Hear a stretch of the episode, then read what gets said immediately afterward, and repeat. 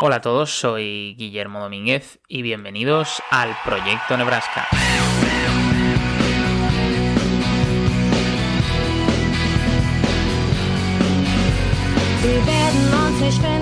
Dice el refrán que vale más una imagen que mil palabras. Y la verdad es que el otro día nos encontrábamos charlando sobre nuevas tendencias políticas los autores del proyecto Nebraska y se me vinieron a la cabeza dos imágenes. La primera era la de Justin Trudeau, flamante presidente canadiense desde el año 2015, que se había comido una barra de chocolate en el Parlamento. Este hecho acabó significando el año pasado en Canadá todo un escándalo político, llenando las tertulias de críticas al presidente y que incluso le llevó a tener que disculparse públicamente en varias ocasiones en el Parlamento y hasta lanzar un mensaje de disculpa oficial a la nación. La segunda imagen en la que pensé era perteneciente a otro de los hechos políticos que, siendo sincero, más atónito me ha dejado jamás, y es que no sé cuánto de vosotros sabréis que Andrés Manuel López Obrador, más conocido como AMLO, actual presidente de México, organizó una lotería para sortear el avión presidencial entre los habitantes del país como forma de devolverle al público algo que, según él decía, le era suyo. Lo más gracioso de todo es que ese avión evidentemente ya había sido pagado con dinero público y por supuesto cuando la presidencia de AMLO cambiara, pues el pueblo mexicano probablemente debería volver a pagar el próximo avión presidencial. Pese a que la rifa se realizó en septiembre de este año, finalmente el premio fue metálico de un coste similar al avión, que bueno, para las arcas públicas tanto va a quedar lo mismo, ya que por motivos legales el gobierno no podía realmente dar la aeronave a su ganador. Pues bien, derivado de estas dos imágenes, la de Trudeau y la de AMLO, desde el proyecto Nebraska queremos discutir hoy si no son estos hechos los más representativos de las dos corrientes políticas del siglo XXI. Una primera, y a la que yo asocio esa imagen de Trudeau, la queremos bautizar como los imitadores de Obama. Aquellos políticos aseaditos, jóvenes, retóricamente potentes que transmiten una visión para su país de corte centrista y obsesionados por su imagen pública. O sea, los políticos de Instagram. A cabeza se me viene Macron, se me viene Trudeau en Canadá, se me viene Arrimadas en España, se me viene Sebastian Kurz en Austria, Jacinda Ardern, por ejemplo, en Nueva Zelanda, o incluso la socialista Sanna Marin en Finlandia. Por otro lado, encontraríamos a los populistas del siglo XXI que tanto auge han tenido especialmente en la última década. Pese a sus diferencias entre ellos, los podemos encontrar en todo el arco político. Por el lado de la derecha, pues podríamos pensar en Orbán, el primer ministro de Hungría, podríamos pensar también en Bolsonaro en Brasil, en Trump, en Le Pen en Francia, o incluso en Duda en Polonia. En el otro lado de la izquierda, pues también se nos vienen muchos nombres a la, a la, mente, ¿no? Como el propio Chipras en Grecia, Pablo Iglesias en España, Evo Morales en Bolivia o incluso el propio AMLO en México. Antes de comenzar, quiero simplemente recordar que por favor que nos sigáis en Spotify, en Apple Podcast, en iBox, que también nos escribáis a nuestro correo si queréis, proyectonebrasca.podcast.gmail.com o que nos sigáis en Twitter, twitter.com barra prnebraska o nos busquéis directamente Proyecto Nebraska. Pero bueno, ya con esto en la cabeza, comenzamos.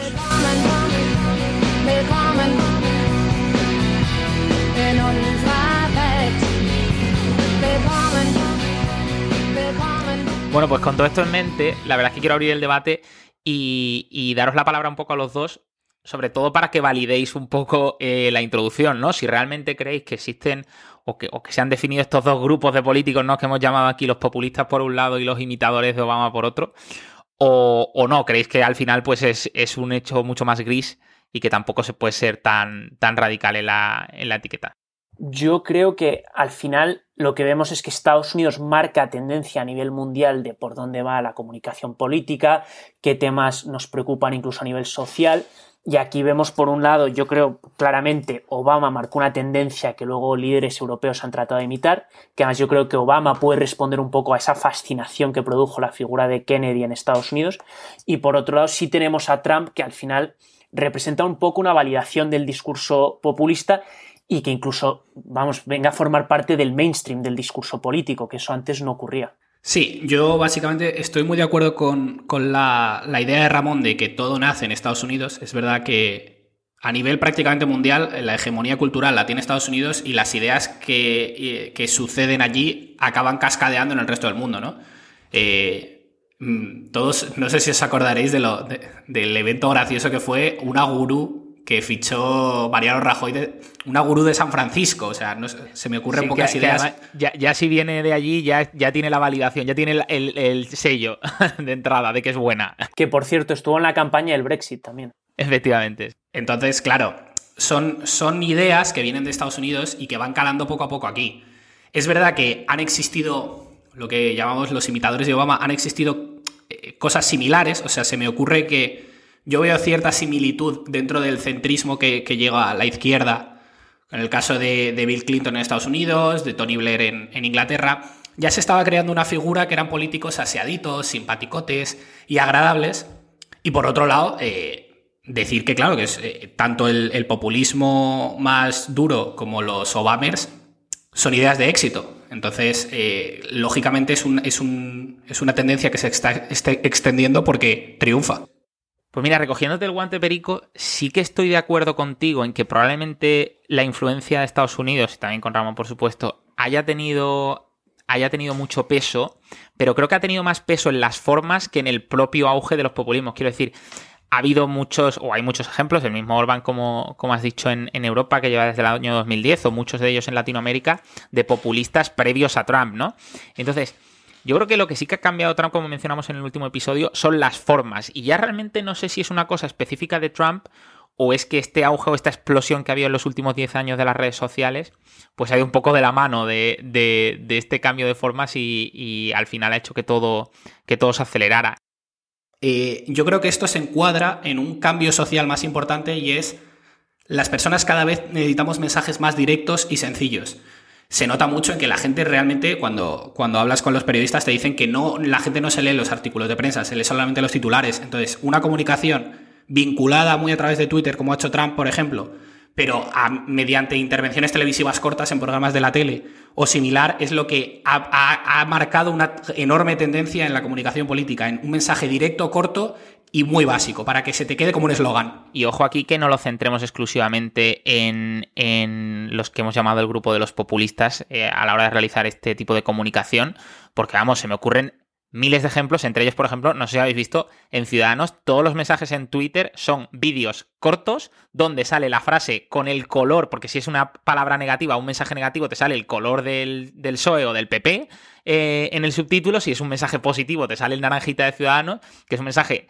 normalmente sin ningún tipo de fondo, para que llegue eso, pues al TikToker medio, ¿no? Que al final es el que, el que si no está votando ya va a votar en, un par de años. Y aquí al final, cogiendo un poco el guante con lo que decís ambos, lo que yo creo que estas dos tendencias que estamos un poco identificando surgen un poco a raíz de cambios que estamos viendo en nuestra sociedad. Por un lado, vemos que seguramente se presta más atención a factores culturales, que hay una parte de la sociedad que quiere que se lleven a cabo dichos factores, eh, dichos cambios culturales, otra que se opone y reacciona contra ellos, incluso una política que, como en Occidente habíamos alcanzado un cierto nivel de bienestar, se preocupaba cada vez menos por el bienestar y por la, una mejora en las condiciones materiales de las personas. Bueno, y es que yo aquí es el que creo que es uno de los ejemplos o, es el punto diferencial de por qué han triunfado más los populismos de izquierda en Latinoamérica versus en Europa. Y es que al final la razón de ser del socialismo, que era la lucha de clases y era la mejora social de las clases obreras, pues en un mundo eh, como, el, como el que tenemos en Occidente ya tan avanzado, donde quizá pierde un poco de peso ese, ese, esa disputa social, pues ha hecho que la izquierda se, se, preocupe más por pequeñas luchas, ¿no? El cambio climático, la igualdad de género, la igualdad racial, etcétera. Y eso al final es lo que al votante relativamente conservador, pues le infla las narices, digamos, una, eh, de alguna forma, y acaba decantándose mucho más por populismo de, derechas como en Europa, mientras que en Latinoamérica, como realmente el debate todavía está en las diferencias sociales que hay y de clase tan, tan, tan gordas, pues quizás el votante tiende mucho más a irse hacia ese populismo de izquierda que, siente que lucha por él. Estoy completamente de acuerdo y además eh, el ejemplo de que yo creo que está en cierta manera ligado, digamos, el bienestar económico del país con el tipo de populismo que tienes, es que en el sur de Europa hemos tenido populismo de izquierdas todos los países. Tanto Grecia con, con Chipras, sobre todo al principio, que era un, era, un partido más claramente populista. En Italia han tenido tanto el movimiento Chico Estele como luego Salvini, que jugaba mucho a hacerte un populismo de derechas, pero a la vez muy social y, muy hablando de temas. Eh, un populismo basado en las económicos. porque es que al final es que me recuerda a las fachi. o sea. Completamente. Y luego en España hemos tenido a Podemos. O sea, me parece que hay un, rasgo cultural ahí que, está ligado a, la renta económica, lógicamente. Sí, y luego, si queréis, ya lo podemos llevar un poquito también a la cuestión cultural. Incluso veíamos en los años 90, con la caída del muro de Berlín, no había un poco un modelo contra el que se ponía, podía contraponer el capitalismo. Antes tenía el socialismo al que se oponía, y eso seguramente dio pie a políticos de tercera vía que surgiesen, como Clinton, Blair, y que poco a poco también con los cambios sociales vemos, pues eso, que tenemos un poco un Bill Clinton eh, al cubo, que es Obama, que tiene un discurso más centrista, que al final tú ves las políticas de Obama, por ejemplo, y no te hace unas reformas tampoco rompedoras como esperabas que hiciese cuando era candidato, y eso lleva seguramente a que, bueno, cada vez dejas de lado la parte material, dejas de lado la parte gobierno y haces más guiños al lado cultural, que es donde se luchan las batallas políticas hoy en día.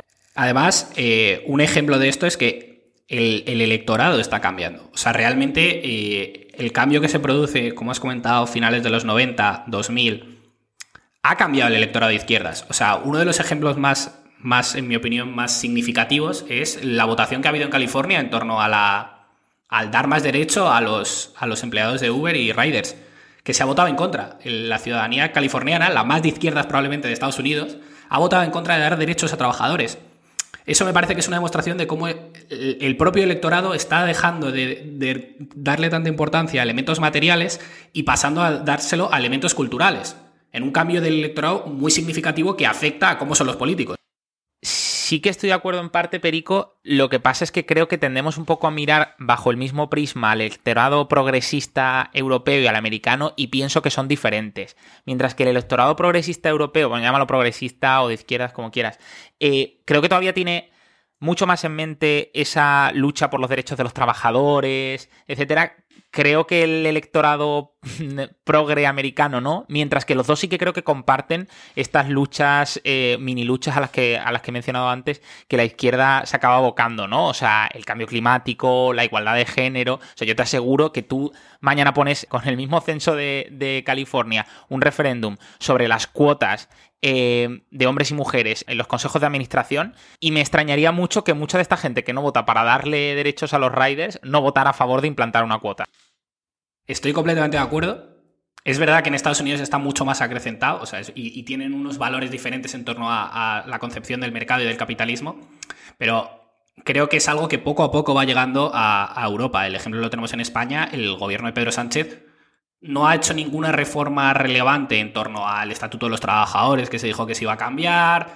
Yo aquí quería hacer un poco una transición hacia cómo veis que afecta la profesionalización de la política al, surgimiento un poco. Sobre todo yo me, centraría más en los imitadores de Obama, porque yo ahí sí veo que es gente que lleva en política desde que son jóvenes y por otro lado, pues sí, los, los populistas puede ser gente que viene del mundo académico como Pablo Iglesias o incluso de empresas como es Donald Trump, pero hay un poco más de variedad y tienen un poco un perfil. Yo creo que aquí hay dos, puntos interesantes, ¿no? El primero que es curioso, que precisamente la, profesionalización de la política, uno de los mayores em, argumentos que tiene eh, que, tiene a su favor, creo, es que si no tienes una política relativamente profesionalizada donde la gente no pueda entrar desde joven, es bastante más probable que acabes solo teniendo a las élites que desde el mundo de las grandes empresas o de los grandes bufetes de abogados, etcétera, den el salto a la política, porque es que al final se mueven en ese entorno y, pues no sé, la, la típica o el típico militante del PSOE andaluz eh, que llega a la élite del partido porque lleva desde los 18 años allí, pues si no existiera esa posibilidad de hacer carrera en el partido, nunca acabaría acercándose a esos círculos de poder en su trabajo y no creo que nunca acabara cediendo a la política, ¿no? Pero es curioso, ¿no? Como estos políticos que nosotros catalogamos dentro del grupo de los populistas y que, por supuesto, hacen de su argumentario pues la lucha contra el establishment, contra esos políticos que llevan haciendo carrera profesional toda la vida y que están cegados en sus redes de burócratas y nosotros somos outsiders, que entendemos mucho mejor a la población, etcétera, pues creo que estos populistas serían al final los primeros beneficiados de que la política no fuera realmente profesional, ¿no? Y mm, si al final, si echamos un vistazo a cuáles son sus caras visibles, pues es que la mayoría vienen de la propia élite. No sé si eh, pensamos en el propio Le Pen en los años 40, que era de la élite parisina, estudiante de Derecho, el propio Trump de la élite de Nueva York, También en Europa tenemos muchos casos. En, Estonia, el propio Mart Helme, que es, que es el, presidente del Partido Popular Conservador de Estonia, que es un otro derecha radical totalmente. Este tío fue cuatro o cinco años embajador de Estonia en, en Moscú. El propio Víctor Orban, que también es jurista y estuvo viviendo en el Reino Unido eh, cursando sus estudios allí también, estuvo en Oxford, de hecho. O sea, con esto quiero decir que, que mm, me parece algo curioso, ¿no? Realmente, como, como precisamente este argumentario de outsider, de entiendo al ciudadano, pues al final, aunque no venga de la propia élite burocrática pura, sí que es de una élite social absoluta. Sí, bueno, ahí también juegan un poco con ese factor. Seguramente el electorado reconoce que son élite, pero pero bueno, les perdonan que, bueno, que vengan de una élite más empresarial, no es una élite política al final de toda la vida, no es un discurso que llevan viendo toda la vida y sobre todo también abre la posibilidad de discursos y también, como decías tú, Guilla, anteriormente, eh, simplifican el mensaje, es un mensaje más simple que puede llegar a más gente y eso pues ayuda seguramente a que no se les vea tanto como políticos profesionales en comparación con los imitadores de Obama, siguiendo la clasificación un poco que hemos hecho. Eh, a mí me parece que uno de los rasgos que también hace a estos populistas eh, muy queridos es el hecho de que son rompedores. Al final eh, estamos en un mundo donde nos cansamos muy rápido de las cosas, ya sea de los famosos en la tele, de los deportistas, estamos en un constante cambio. Y esta idea de ser rupturista, de tener nuevas ideas y nuevas formas, yo creo que atrae mucho al electorado, ¿no? Entonces les, les acerca mucho al, al cariño de la gente, ¿no?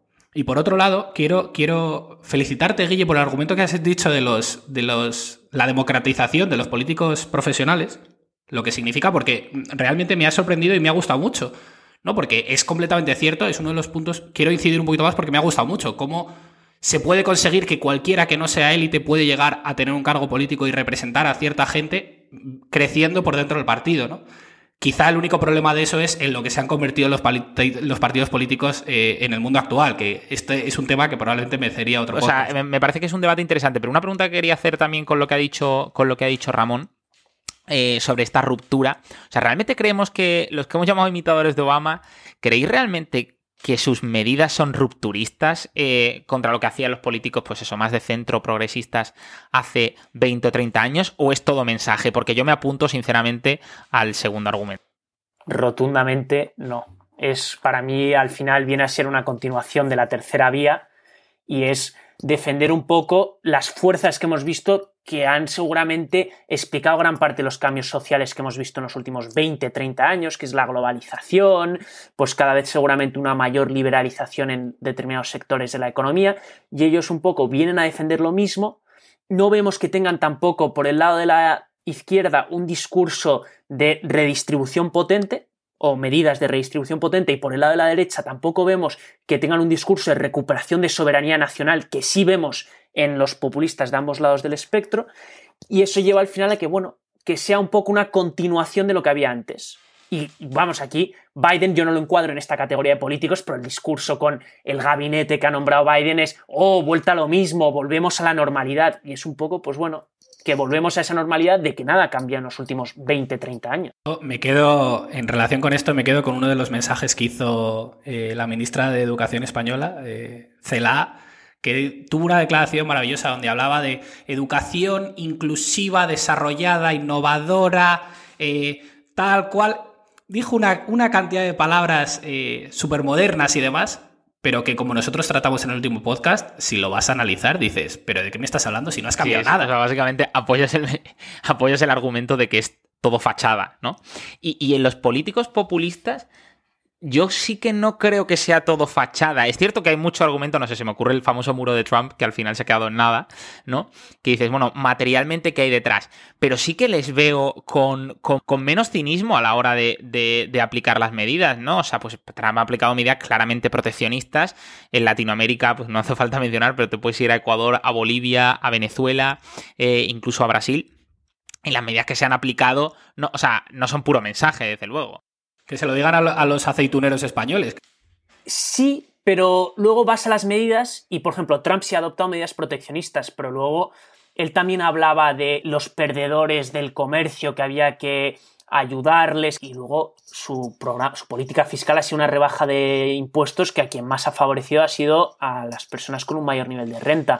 Tú vas a las políticas un poco que ves en, en Hungría, por ejemplo, y no está claro tampoco que el votante de Orban, por ejemplo, haya visto una mejora de su bienestar en los últimos años. Ahí Ramón, al, al, argumento que he hecho antes. Es que el votante populista, sobre todo de derecha en Europa, ya no se, quiero decir, ya, ya no se deja, no se deja influenciar por esos argumentos. O sea, voy, creo que voy a poner dos ejemplos que son claros. El primero en el de España, con lo que has mencionado con los aceituneros, Perico. O sea, es que llegamos al punto surrealista donde tenías a la gente de Vox o a la mayoría de la gente de Vox que eran eh, fans de Trump, por supuesto desde, desde, la mayor de las inculturas sobre las medidas que realmente lleva a cabo Trump o no, cuando probablemente las medidas económicas de Trump han sido para las clases que Vox dice defender, que son las clases trabajadoras, españolas, etcétera, absolutamente lesivas, como tú dices, para los propios aceituneros, ¿no?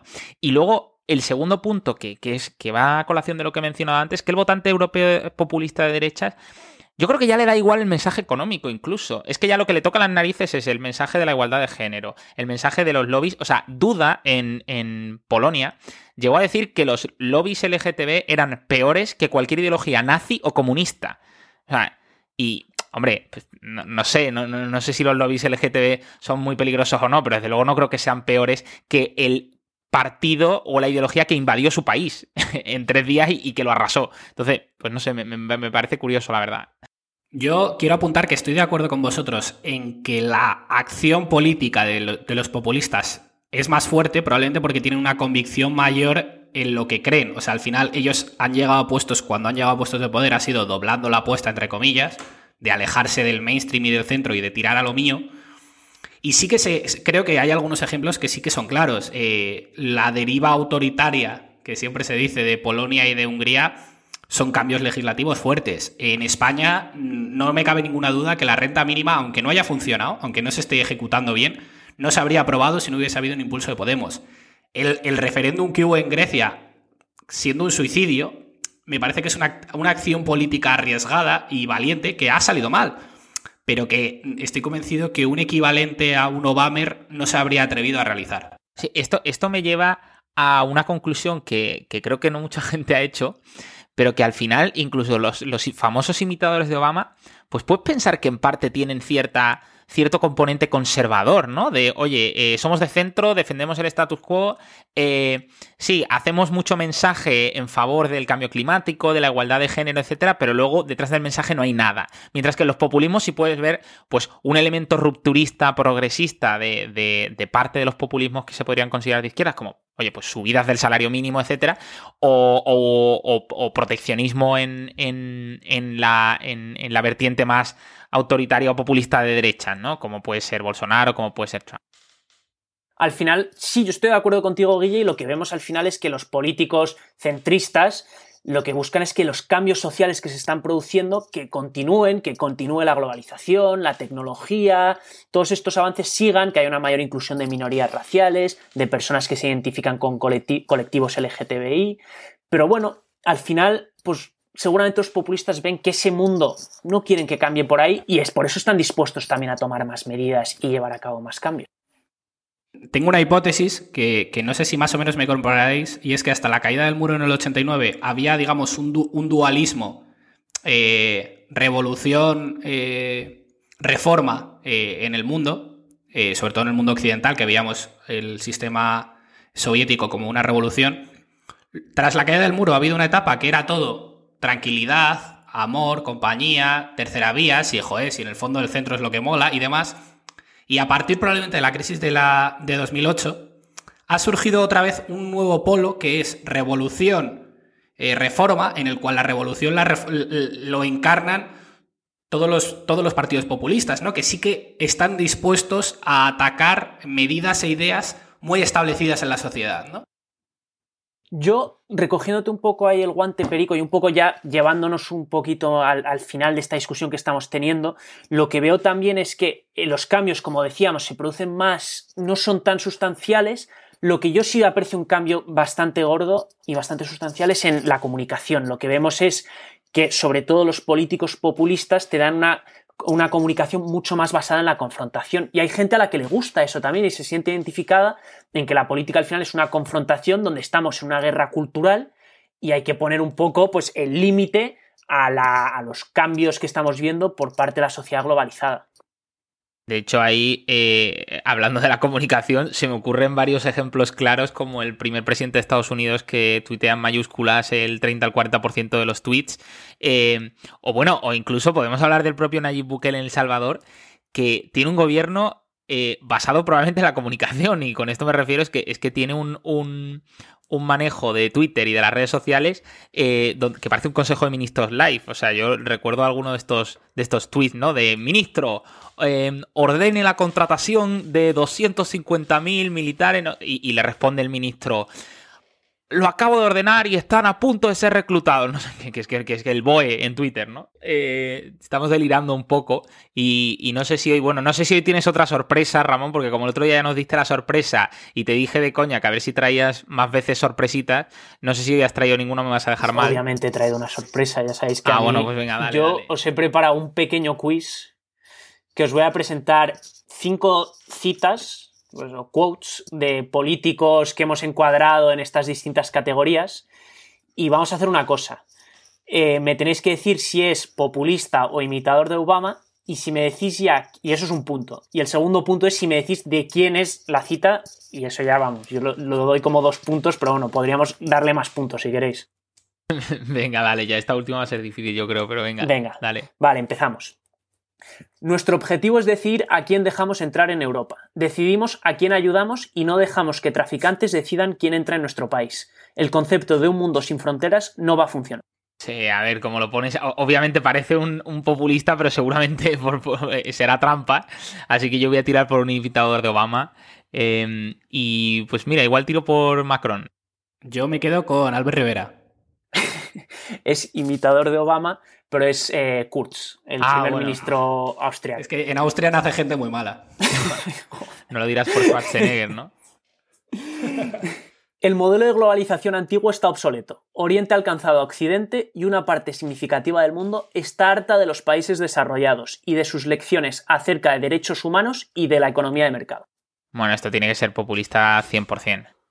Esta es complicada, ¿eh? es complicada porque parece populista, pero cuidado, porque el miedo que le tienen los OAMers al mundo asiático también puede ser, puede ser importante. Eh, yo inclino también populista, puede ser Rodrigo Duterte, presidente de Filipinas.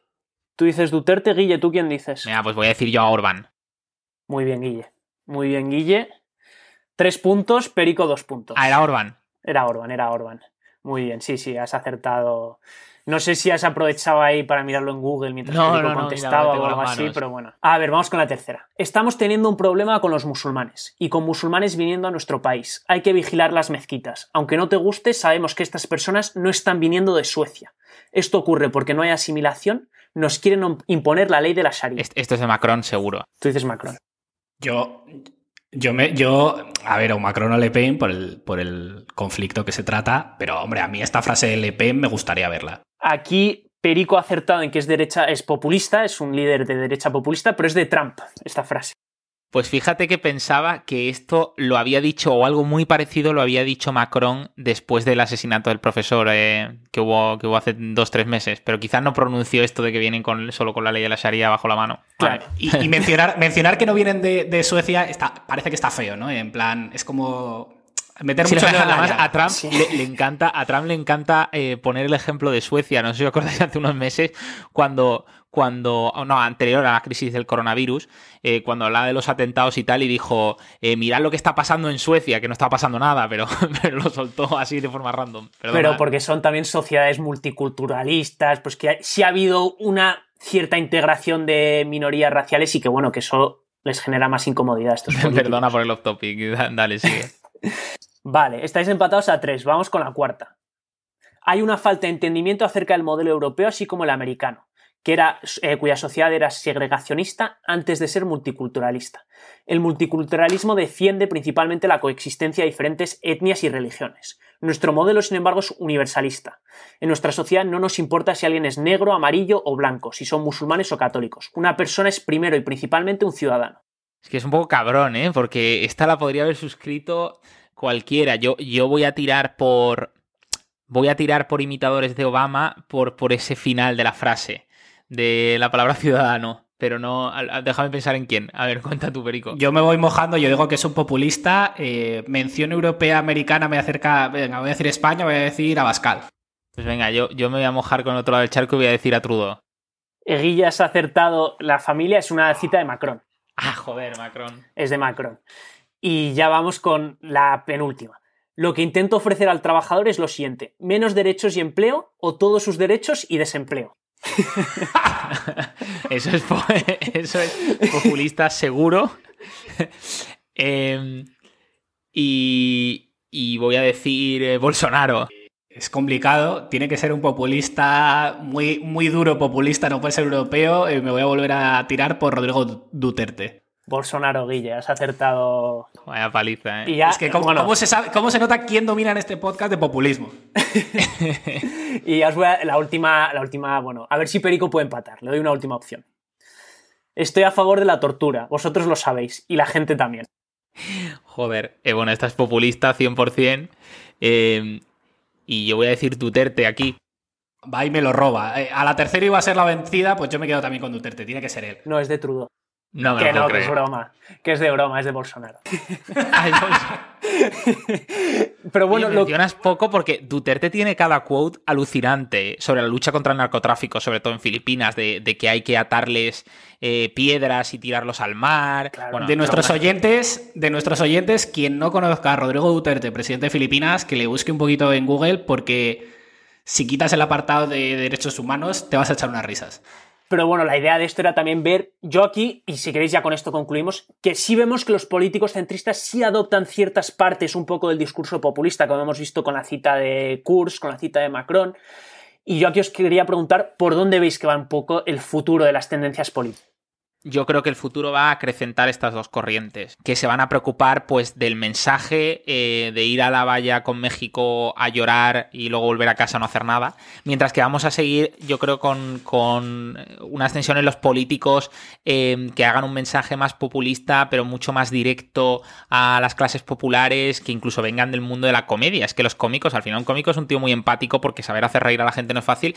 Y bueno, pues Trump, yo también le puedo considerar hasta un cómico, el propio presidente de Ucrania también viene del mundo de la comedia. De Pedrilo. Eh, bueno, eh, la verdad es que Guille nos da un mundo apocalíptico en el que vemos a, Ignatius Farray de, presidente de gobierno en España, ¿no? Pero mi opinión es, eh, citando el título de la, primera película de Star Wars, una nueva esperanza. Yo creo que hay una nueva esperanza en los políticos actuales, porque es verdad que estas dos posturas están apareciendo mucho, pero creo que sobre todo derivado de de cómo es la globalización y cómo eh, está afectando más a clases medias europeas y americanas, eh, yo creo que se va a ver una vuelta al materialismo.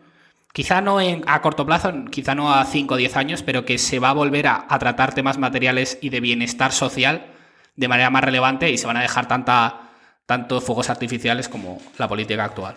Yo creo que la crisis del COVID va a ayudar a esto de que dices, Perico, pero bueno, yo me voy a mojar y voy a decir que en el futuro vamos a ver un populismo de derechas con un fuerte énfasis en el cambio climático.